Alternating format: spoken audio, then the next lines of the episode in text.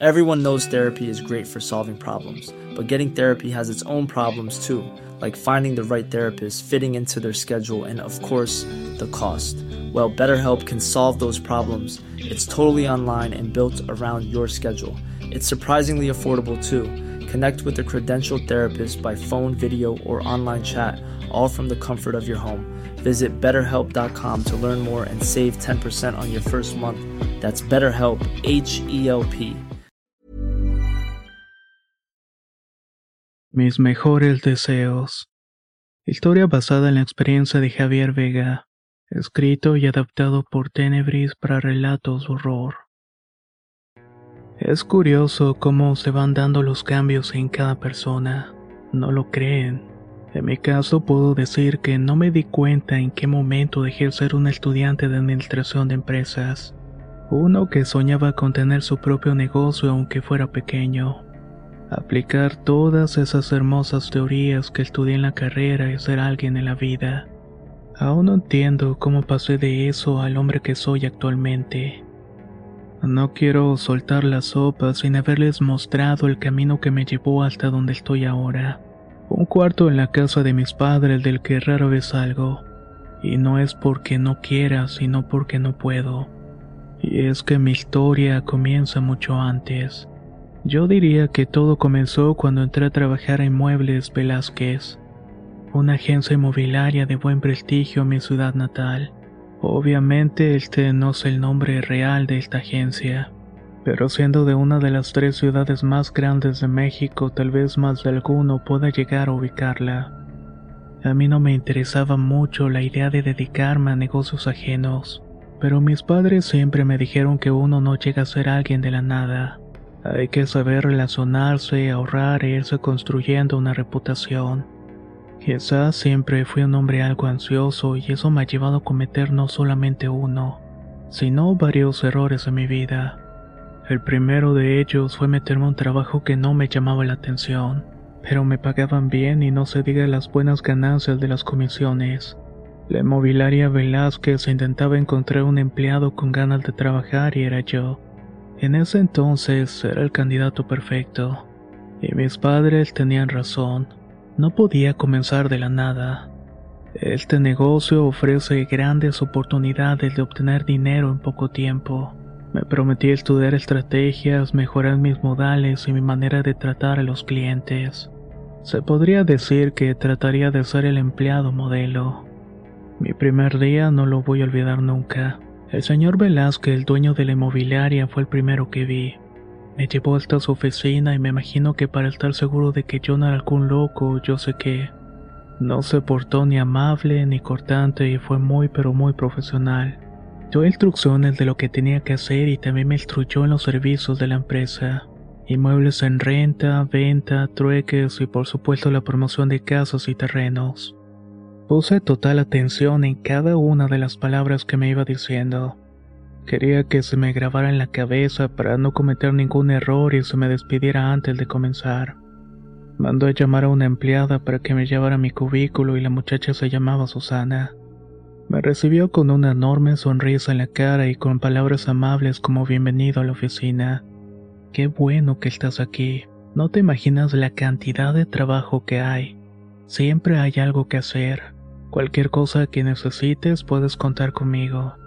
Yo le pregunté cómo eran los compañeros y me contestó que las personas eran muy amables, aunque claro de vez en cuando había uno que otro malentendido. Pero nada que no ocurra en otros empleos y sin más me dejó en mi cubículo. En fin, entré a ese lugar con grandes expectativas. Me imagino que como cuando entra cualquier persona a un nuevo empleo, pero no sería hasta el día siguiente que conocería al culpable de todas mis desgracias. El día que me acomodaron no pude explorar los cubículos, pero dos espacios del mío había uno vacío que se llenó rápidamente. El señor Velázquez decidió contratar dos empleados, esto con el fin de que se quedara solamente uno de los dos. En ningún momento se me dijo eso, pero no me importó. Dudaba mucho que hubiera alguien con mis habilidades. Además, no podía pensar en alguien con más ganas de superarse en la vida que yo. Esa misma mañana me presentaron al nuevo compañero de nombre Fernando. Él me dio un apretón de manos y me sonrió. Que gane el mejor, dijo con una sonrisa de dientes colgate.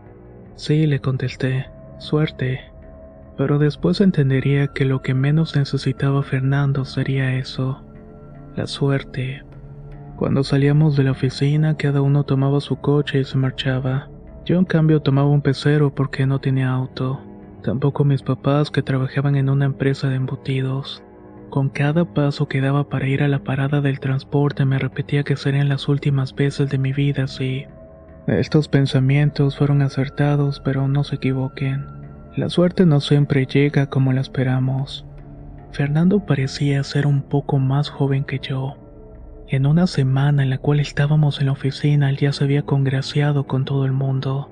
Al parecer estaba en el mismo círculo social, conocía a las mismas personas, iban a los mismos restaurantes y bares.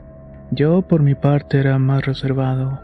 Prefería enfocarme en mis quehaceres para mantener el empleo. No sé por qué Fernando no tuvo esa apuración. Tal vez porque ya tenía el puesto ganado y a mí solamente me hacían perder el tiempo. De cualquier manera me esforcé como nadie para lograr imponerme en este mundo que parecía tan lejano para mí. Hice varias citas para mostrar algunos departamentos y también apoyé en algunas compras de casas. Esto en partes exclusivas de la ciudad. Fernando también hizo su trabajo. Lo tengo que reconocer y no solamente eso. También tenía ideas para que el negocio prosperara y se expandiera en otras partes de la República. Milagrosamente, el señor Velázquez tomó la decisión de dejarnos a ambos según sus palabras, porque éramos elementos que a la larga se podrían hacer indispensables. La verdad disfruté mucho esta decisión porque la tomé como una victoria. Fernando también se puso muy feliz. En un momento de receso hice una pequeña celebración. Ahí pude convivir un poco más con los demás compañeros. Es increíble lo que algo de alcohol puede hacer con las personas. Algunos dicen que ayuda a quitarnos las máscaras y en este caso es totalmente cierto. Susana, la chica que me dio la bienvenida, se me acercó para felicitarme. Bueno, ya que te vas a quedar aquí, te recomiendo que cuides lo que dices a fulanito. Él es una máquina de chismes. Perenganito es así, ya está. Lo curioso es que después de decirme las cosas iba a saludarlos y hasta se pone a bailar con ellos. Por supuesto que yo bailé, me reí con ellos y conté algunas anécdotas graciosas, aunque en su mayoría eran todas inventadas. De alguna manera quise encajar con ellos y todo parecía ir en el mismo barco menos yo. Fernando también me felicitó y he de admitir que era una persona que se veía simpática. De esos tipos que basta que digan dos o tres cosas con seguridad para inspirarte confianza y hasta respeto. Pero a fin de cuentas yo tenía mis metas muy claras y quería ser el mejor. Durante el primer año las cosas marcharon relativamente bien. Yo iba a trabajar como desea mi madre. Me enfocaba mucho en eso y de alguna manera esa actitud me salvó del ambiente que se vivía en aquel sitio. Para mí fue muy desagradable al principio, pero la larga se volvió insoportable. Mientras yo iba a hacer visitas, me encargaban de la promoción de inmuebles, etc. Muchos de ellos solamente se dedicaban a inventar cosas. Yo sé que me inventaron que posiblemente era gay, cosa que desmentí. También se llegaban a burlar de que yo era el más jodido del grupo. Pero lo que más me repugnaba de toda su actitud era que cuando les tocaba tratar algún asunto conmigo se portaban muy amables, serviciales y acomedidos. No sé si algunos de ustedes sepan de lo que estoy hablando aunque si trabajan en alguna oficina puedo asegurar que sí lo saben bastante bien. Hagan memoria, posiblemente tienen algún compañero así al lado de ustedes. Para el segundo año de mi contratación comenzó a desesperarme. Es verdad que fui teniendo progresos, pero no se comparaban con los que tenía Fernando. Sin embargo, mi visión de las cosas comenzó a cambiar cuando movieron a Fernando al cubículo de enfrente. Me di cuenta que las llamadas que él respondía eran prácticamente el doble que las mías. Había clientes que no querían hablar con ningún otro asesor que no fuera él. Siempre estaba bien vestido, con trajes que llegué a ver en tiendas en las que fácilmente dobleteaban los que traía yo. Relojes de marca, zapatos de piel y celulares de última generación. Fernando tenía una vida que cualquiera hubiera deseado, y desgraciadamente eso me incluía a mí también. Cada vez que sonaba su teléfono, que veía cómo sus ideas y negocios se ejecutaban sin error, sentía algo por dentro, algo que me carcomía desde lo más profundo del corazón. Cuando somos pequeños experimentamos el sentimiento del deseo ajeno. Queremos el juguete del amigo, algún dulce o su almuerzo a la hora del recreo. Pero lo que yo sentía era algo totalmente diferente.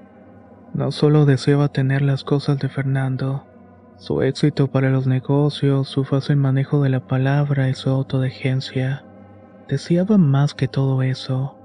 Deseaba que Fernando no tuviera nada que de alguna manera intercambiáramos lugares y que supiera qué es la carencia, verlo contra la pared en un callejón sin puertas abiertas. Sé que muchos de ustedes pensarán que soy una terrible persona y créanlo, la verdad es que sí lo soy, no solamente por tener este tipo de sentimientos, sino más que nada porque los fui alimentando poco a poco. Y la gota que derramó el vaso ocurrió una tarde en la cual Fernando salió de la oficina. El edificio tenía ventanas grandes por donde se veía toda la cuadra alrededor.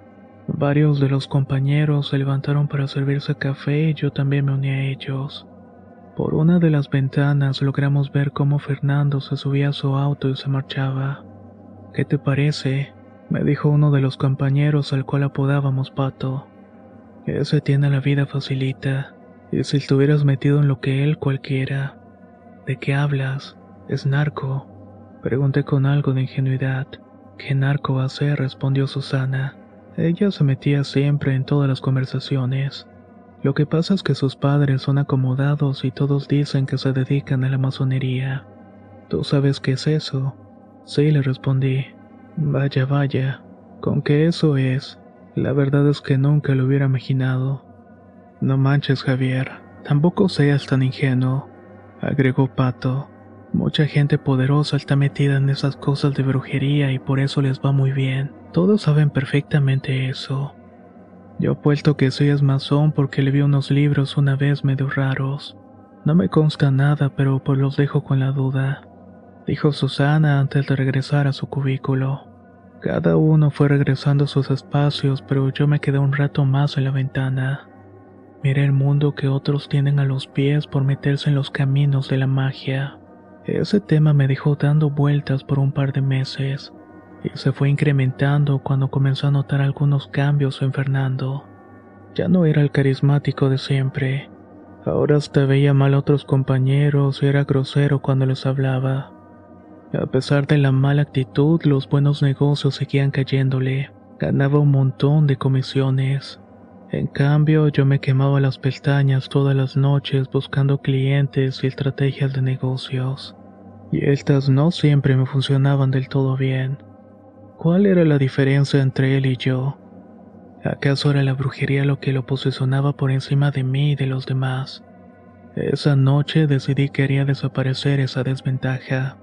Como ya vivía solo, tenía más libertad de hacer cosas en mi departamento. Aproveché para conseguir libros de brujería conocidos por muchos y también de esos que son más exclusivos. Cambié los libros de negocios por libros de chamanería, santería y demás. Cada uno de estos libros tenía advertencias específicas y decían que el lector no se debía meter en asuntos que no conocía, estos rituales estaban dirigidos exclusivamente a personas iniciadas. Esto de alguna manera me dio cierto temor por lo que preferí buscar a brujos con fama de ser acertados. Dice el dicho que el que busca encuentra, y en estos temas es más fácil lo que te lleva hasta el fondo. Uno de los brujos que encontré me pareció muy poderoso. Tenía una de las presencias más impresionantes que jamás sentí en otra persona. Su mirada era tan profunda que desnudaba todos los secretos del alma. Fue tanto así que no tuve que decirle lo que quería ni a qué iba. Él me dio nombres, fechas y sobre todo mis intenciones. Me dijo lo siguiente, muchacho, lo que tú quieres es apropiarte de la suerte de tu compañero.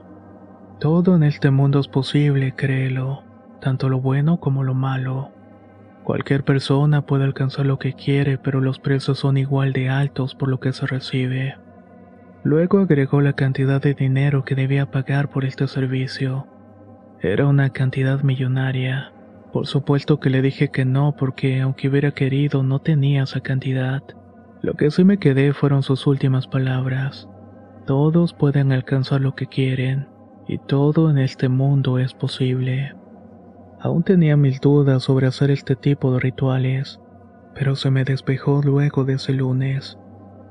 Tras un tranquilo fin de semana, el señor Velázquez nos mandó llamar a Fernando y a mí. Nos felicitó por nuestro trabajo en la empresa y por nuestra dedicación y las buenas ideas. Ya por último dijo, estoy pensando en expandir esta inmobiliaria a otros lugares y cruzar fronteras. Para esto necesito un socio y ustedes son los mejores trabajadores que tengo. Entre ustedes el tal que dejará de trabajar para mí pasará a trabajar conmigo. Todo se define según la actitud y el rendimiento en el siguiente mes, así que depende totalmente de ustedes. Esto era lo único que necesitaba, la motivación y el valor. No podía darme el lujo de perder esa oportunidad, así que tomé una decisión que cambiaría mi vida por completo. Si no podía recibir la ayuda de un iniciado para hacer el ritual de cambio de suerte, entonces lo haría yo mismo.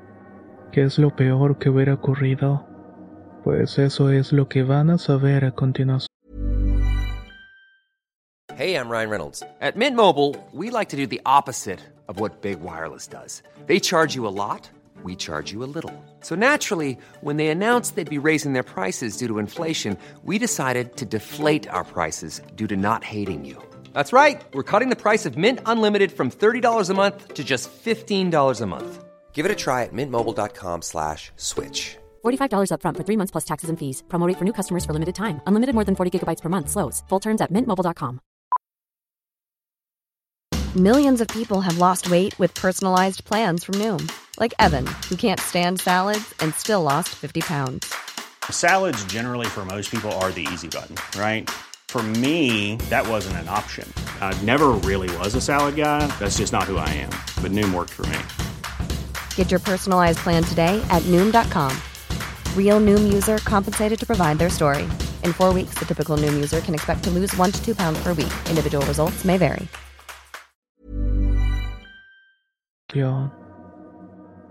La curiosidad me llevó a leer varios libros y también investigué en internet algunas medidas de seguridad para que el ritual fuera seguro. El mejor consejo era seguir las instrucciones al pie de la letra. No debía burlar los horarios, los días ni reemplazar algún ingrediente con otro. Busqué en Amazon uno de los mejores café importados para regalarle a Fernando en su próximo cumpleaños. Todos en la oficina en general eran fanáticos de esta bebida, pero Fernando en particular se daba aires de saber mucho sobre café y de llevar un termo desde su casa para no tener que compartir con nosotros. Mientras el café llegaba a mi casa estuve estudiando un ritual en específico. Venía en un libro que conseguí en una librería de usados. Esta se dedicaba específicamente a este tipo de género. Era mi favorito entre los demás porque se veía muy antiguo, agregando que contaba con anotaciones en las orillas de las hojas. Era como si el antiguo dueño hubiera experimentado una y otra vez con estas páginas, hasta que al final encontró sus propios métodos para que funcionara. Uno en especial me llamó la atención. Se titulaba La llamada de los espíritus. En este ritual se invocaba un demonio llamado Altarot. Antes de comenzar a meterme en los libros de hechicería nunca escuché de él. Lo que aprendí fue que era uno de los tres demonios más poderosos, y que apoyaba sobre todo y especialmente a aquellos que van guiados por la vanidad. Me puse a pensar en los propios deseos de mejorar mi vida. Desde niño escuché por boca de los adultos que solamente se vive una vez, y que por eso la vida se debe aprovechar al máximo. Siempre me consideré un buen estudiante y un trabajador modelo. En la vida de estudiante no nos dicen lo duro y competitivo que es el mundo laboral. Si nos hicieran esas advertencias tal vez nos prepararíamos mejor en otras áreas. Mejoraríamos la determinación, la seguridad en uno mismo, etc. Hice lo mejor que pude con las herramientas que tenía a la mano. Pero para alcanzar el siguiente paso, es decir, ser la mano derecha del señor Velázquez, era necesario tener una ayuda extra. Fernando tenía en el bolsillo a todos en la oficina excepto a mí. Cuando una persona brilla con el talento de Fernando es muy complicado que otra resalte. No me la pensé más y la decisión estaba tomada. El café importado por fin llegó, y el ritual de la llamada de los espíritus se tenía que hacer un día viernes, el día oficial en el que murió el Hijo de Dios y se desataron en el mundo las fuerzas del infierno. La hora indicada eran las 10 de la noche. El viernes tuve una cita con un cliente, así que no tuve más remedio que hacerlo el jueves a la misma hora. El libro indicaba que tenía que poner una hoja de papel que yo previamente tuve que dejar por siete noches para que se curara bajo la luz de la luna. En este papel tenía que escribir mi nombre completo con mi propia sangre y también el de Fernando. Era importante que ambos nombres se escribieran con mi sangre, ya que de esta manera imponía mi voluntad sobre él. El ritual empezaba más o menos con estas palabras. Espíritu gobernador de los infiernos, tú que todavía no te haces presente ante mis ojos, te ordeno que te presentes ante mí para atender mis deseos. En ese momento encendí cuatro velas que se asomaron en las cuatro esquinas del pergamino. Entonces expliqué lo que quería. Deseaba que Fernando se quedara sin trabajo y que fuera la bancarrota y la buena fortuna que lo acompañara se convirtiera en mía. Quemé el pergamino y la ceniza las puse dentro del café. Tuve que cerrarla con sumo cuidado para que no se notara que el empaque fue abierto previamente. Y eso era todo. Dos días después se celebró en la oficina el cumpleaños de Fernando. Las chavas fueron las que organizaron todo y compraron globos con colores metálicos. También compraron un pastel que más bien parecía una figura de arte moderno porque no le encontraba forma, pero seguramente costó una cantidad ridícula. Al festejo hasta se el señor Velázquez, quien hizo un hincapié en que no podíamos perder mucho tiempo porque había trabajo. Comimos y celebramos un rato y quizás unos 40 minutos, lo cual en este espacio laboral era bastante. En esos dos años solamente Fernando tiene una celebración tan bien organizada. El resto de los compañeros lo hacemos de una manera más simple. En ese momento me sudaban las manos y la desesperación por entregarle el paquete de café y me ponía muy ansioso. Mientras los compañeros iban cada uno a su cubículo aproveché para hablar con él. Muchas felicidades, Fer. Sé que te gustan mucho los sabores exóticos. Te conseguí este café de Brasil. No lo he probado, pero muchos aseguran que es una delicia. No, hombre, no te hubieras molestado, respondió. Te debió costar muy caro. Digo, para ti que tienes varios gastos por cubrir. Y sí, he escuchado de este café en especial, pero nunca tuve uno en las manos. La verdad, muchas gracias. Y oye, espero que no haya resentimientos por la competencia de trabajo. Y en ese momento Fernando estiró la mano con la misma confianza de siempre, con ese aire hipócrita que no podía soportar. No, ningún resentimiento, le contesté. En el momento en que apreté la mano sentí liberación. Las cosas estarían a mi favor desde este momento, y no estaba equivocado. Al día siguiente Fernando llegó tarde, algo que nunca había ocurrido en ese momento. El señor Vázquez era muy estricto con la puntualidad, se veía bastante mal como si no hubiera dormido. En cuanto cruzó la puerta de la oficina, las chicas le dieron los buenos días, pero Fernando olvidó la sonrisa colgada en la casa. ¿Todo bien? Le pregunté en cuanto se sentó en el cubículo. Sí, contestó a secas. Por cierto, gracias por el café. Es el más rico que he probado en mi vida. De nada, disfrútalo. No voy a negarlo, pero verlo así casi me provoca un ataque de risa que tuve que aguantarme.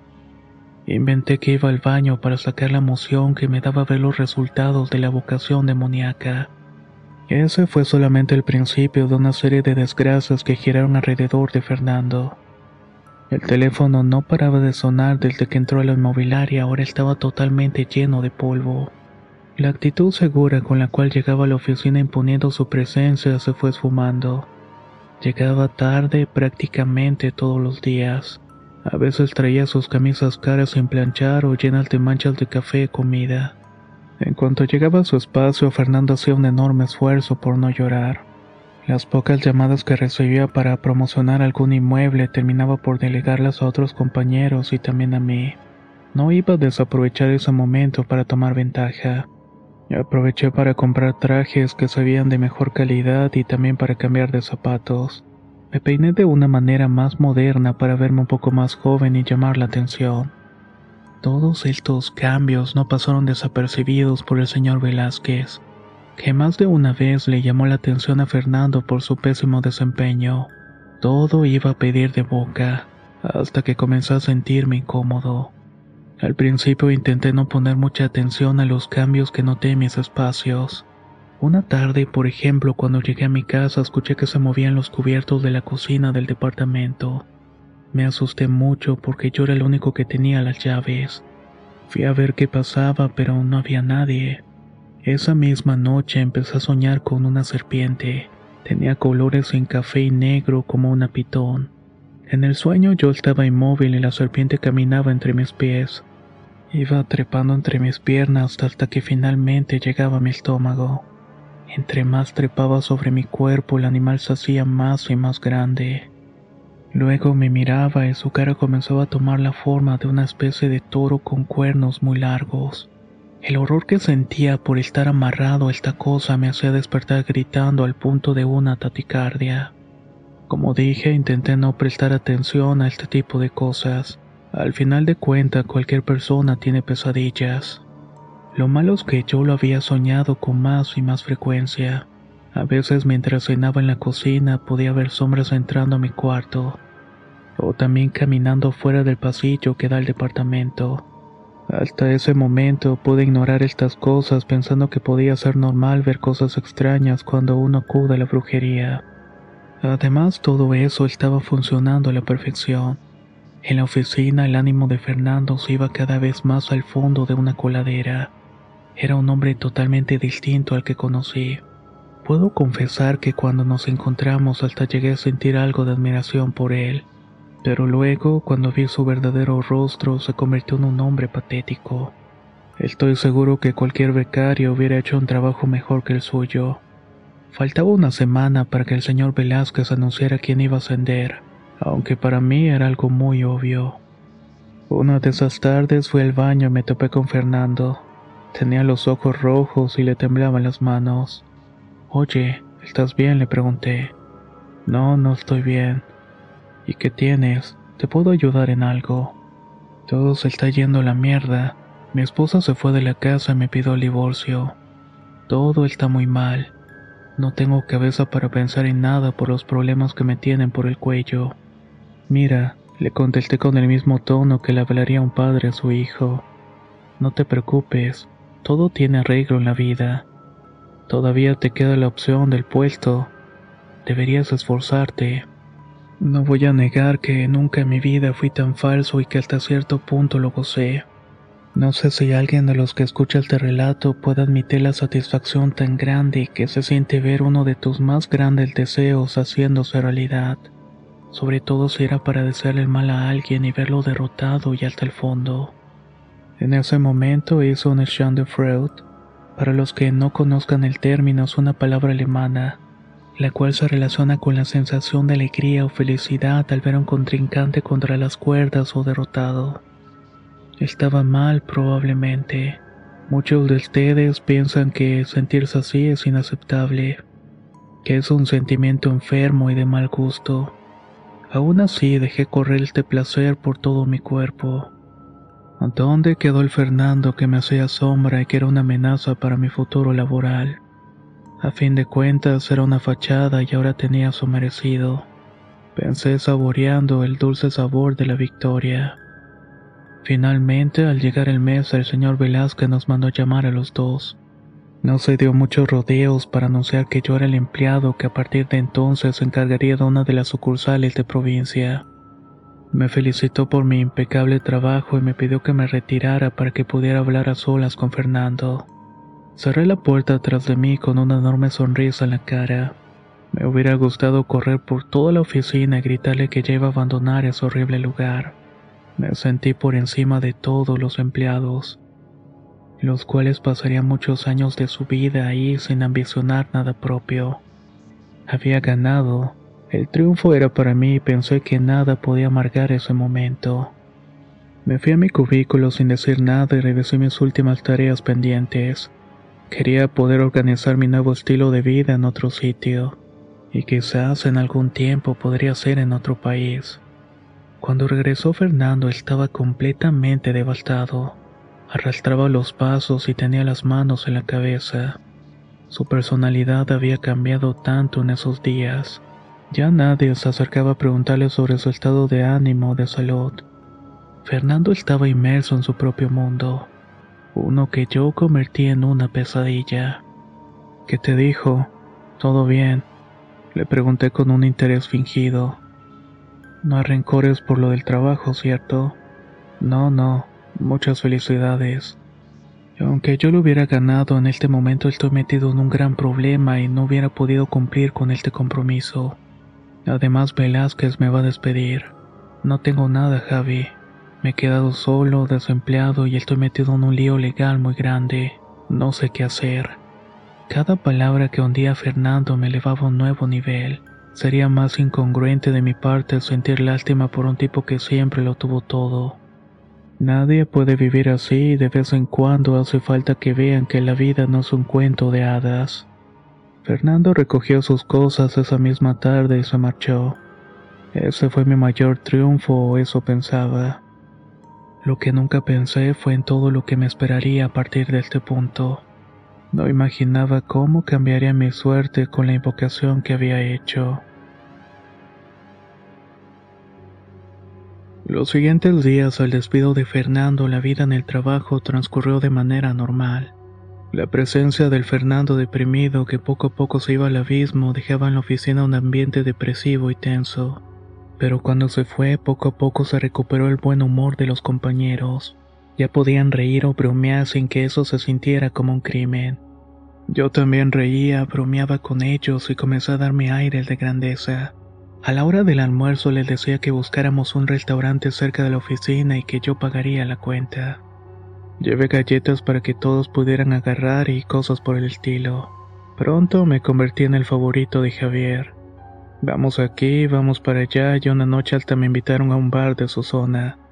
Aunque llegué a ir por una cerveza y a el de medio pelo, los compañeros de la oficina me llevaron a su ambiente y me presentaron como a uno de los suyos.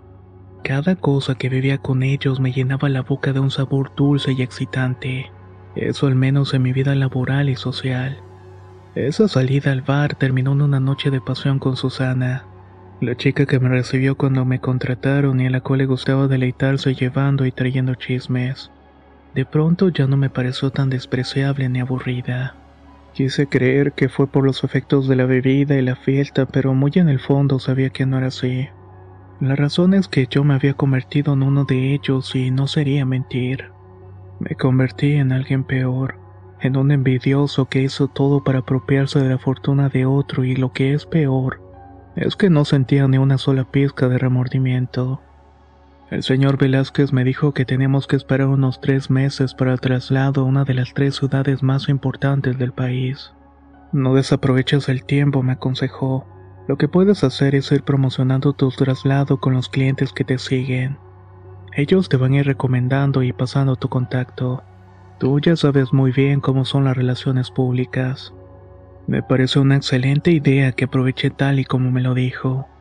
En el espacio que dejó Fernando y la repartición de clientes todos salimos ganando en comisiones. Así que de alguna manera el salario aumentó. En fin, todo eso que había pedido se había cumplido, al menos eso pasaba ahí en la oficina, cuando había gente para distraer mis temores más ocultos. Pero cuando llegaba a la casa y me encontraba solo, la cosa cambiaba por completo. Los ruidos, las voces y los sueños se hacían cada vez más y más insoportables. El sueño con la serpiente se había modificado. Ahora en cuanto lograba dormirme soñaba que estaba en un cuarto muy oscuro, pero de alguna parte venía una tenue luz que me dejaba ver lo que sucedía a mi alrededor. Me veía a mí mismo amarrado a un poste o algo parecido. Solamente traía puesta mi ropa interior y me daba mucho miedo no saber lo que estaba pasando y en eso aparecía la misma serpiente con los cuernos de toro. Las manchas en su piel se volvían más oscuras y brillantes y el animal comenzaba a darme latigazos en la espalda con su enorme cola. No puedo describir el dolor tan grande que sentía en esos sueños. Aunque crean que eso es imposible, yo lo sentía. Los latigazos eran tan fuertes que me desprendían la carne del cuerpo. Incluso podía ver cómo caían enfrente mío. Siempre despertaba sudando y con algo de pena tengo que admitir que llegué a orinarme en la cama. Sentía que esos sueños y lo que estaba viendo en mi apartamento me estaba volviendo loco. Entonces me serví algo de whisky para poder tranquilizarme. La sensación que provocaba el alcohol en mi cuerpo era inmediata.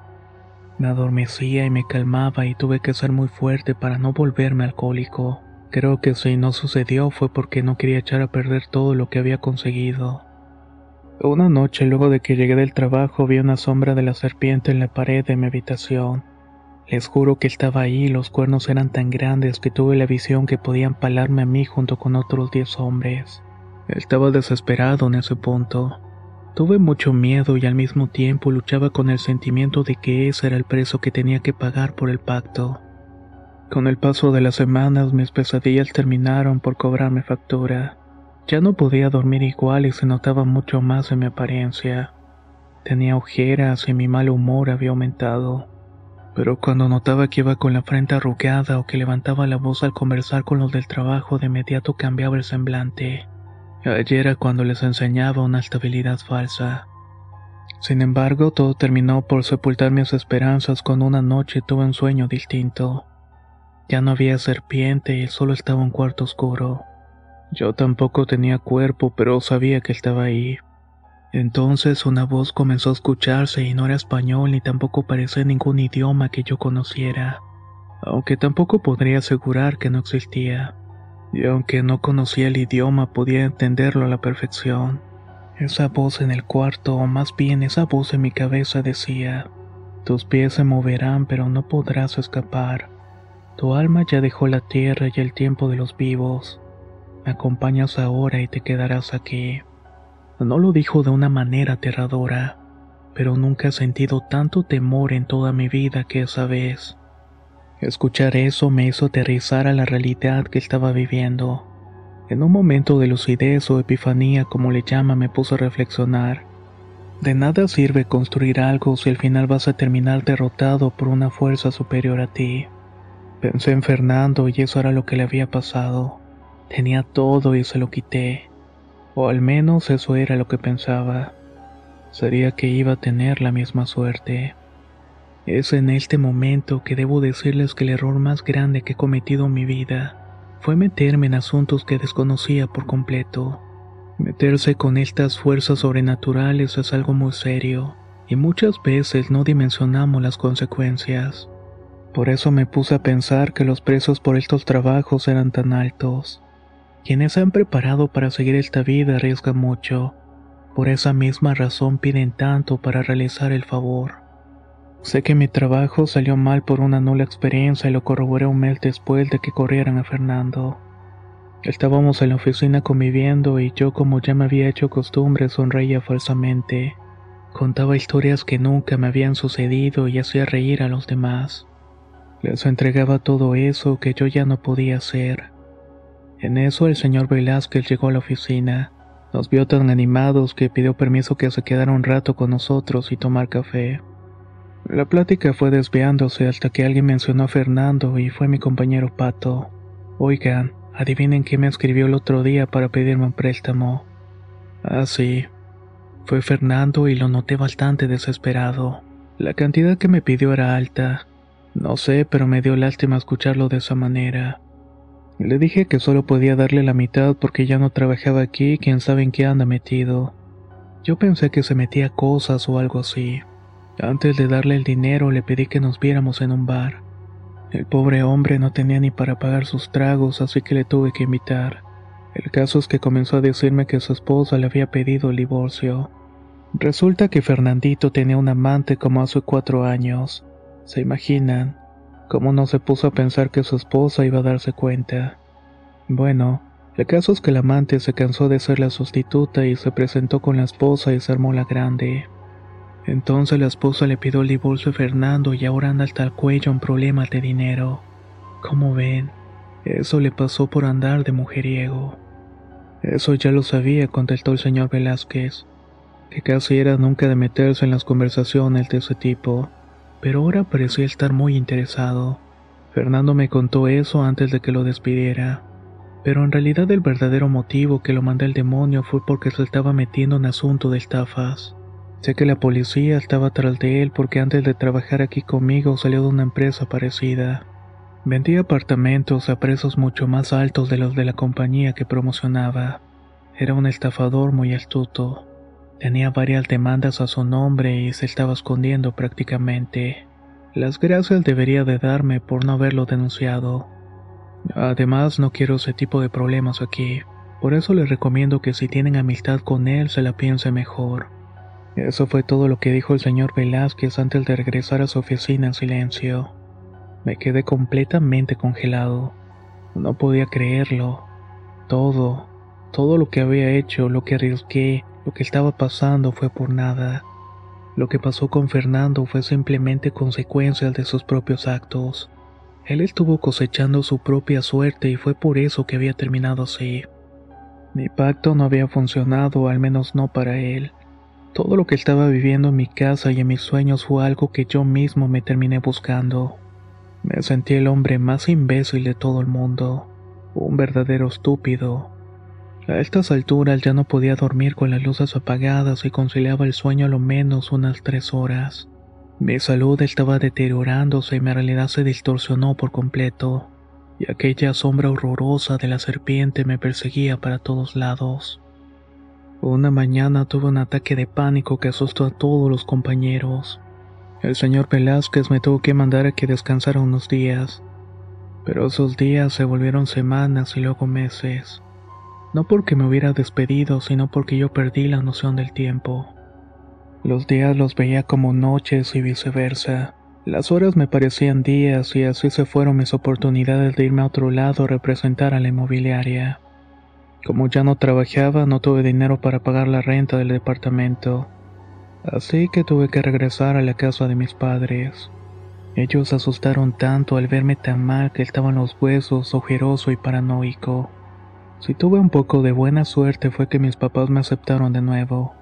Me dejaron en mi cuarto del que rara vez me atrevo a salir. Mi mamá hace oración por mí todos los días, aunque eso no me ha salvado. Es cierto que han disminuido las pesadillas o las voces que me susurran al oído, así como también la distorsión del tiempo, pero todavía sueño con ese demonio que me acosa y que me dice que le pertenezco. Despierto llorando y al borde de un ataque de desesperación. Mi mamá me abraza y rezamos juntos y así fue como terminé luego de tener tantas ambiciones. No puedo culpar a nadie por mi estado más que a mis propios errores. Las tardes en este lugar pasan muy lentamente con mucha monotonía. Por eso decidí hacer llegar esta historia antes de volverme totalmente loco o algo así. Y también porque quiero evitar que alguien tenga mi destino. Cada uno va marcando su suerte y depende de nosotros. No intenten hacer rituales por cuenta propia si no manejan bien esas fuerzas que créanme son totalmente reales. El mundo espiritual y metafísico es totalmente cierto. Es tan cierto como este y tanto así que llegó el punto en que no podía separarlos. Sé que no es un dicho que nos digan a menudo, pero yo se lo recomiendo como una ley de vida. Experimenten en cabeza ajena. Si alguien les dice no metan las manos al fuego porque te quemas, escúchenlo. Eso pudo haberme evitado arruinar mi vida tal vez para siempre. ¿Qué creen que haya ocurrido al final de escuchar esta historia? ¿Fueron coincidencias de la vida o tal vez otras cosas? Lo cierto es que todo se paga en la vida, y cuando te involucras con este tipo de fuerzas, a veces el pago puede ser para toda la eternidad. Soy Antonio de Relatos de Horror y nos escuchamos muy pronto.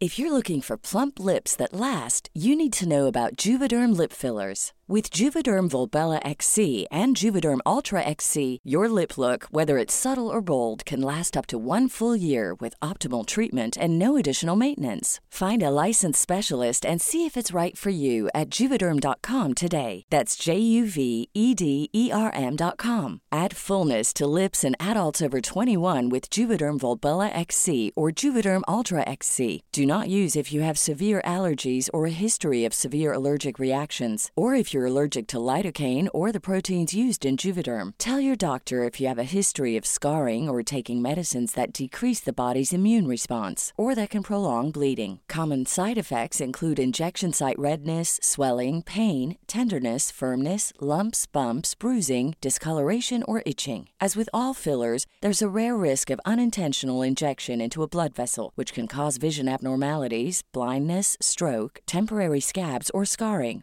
For full important safety information, visit juvederm.com. Planning for your next trip?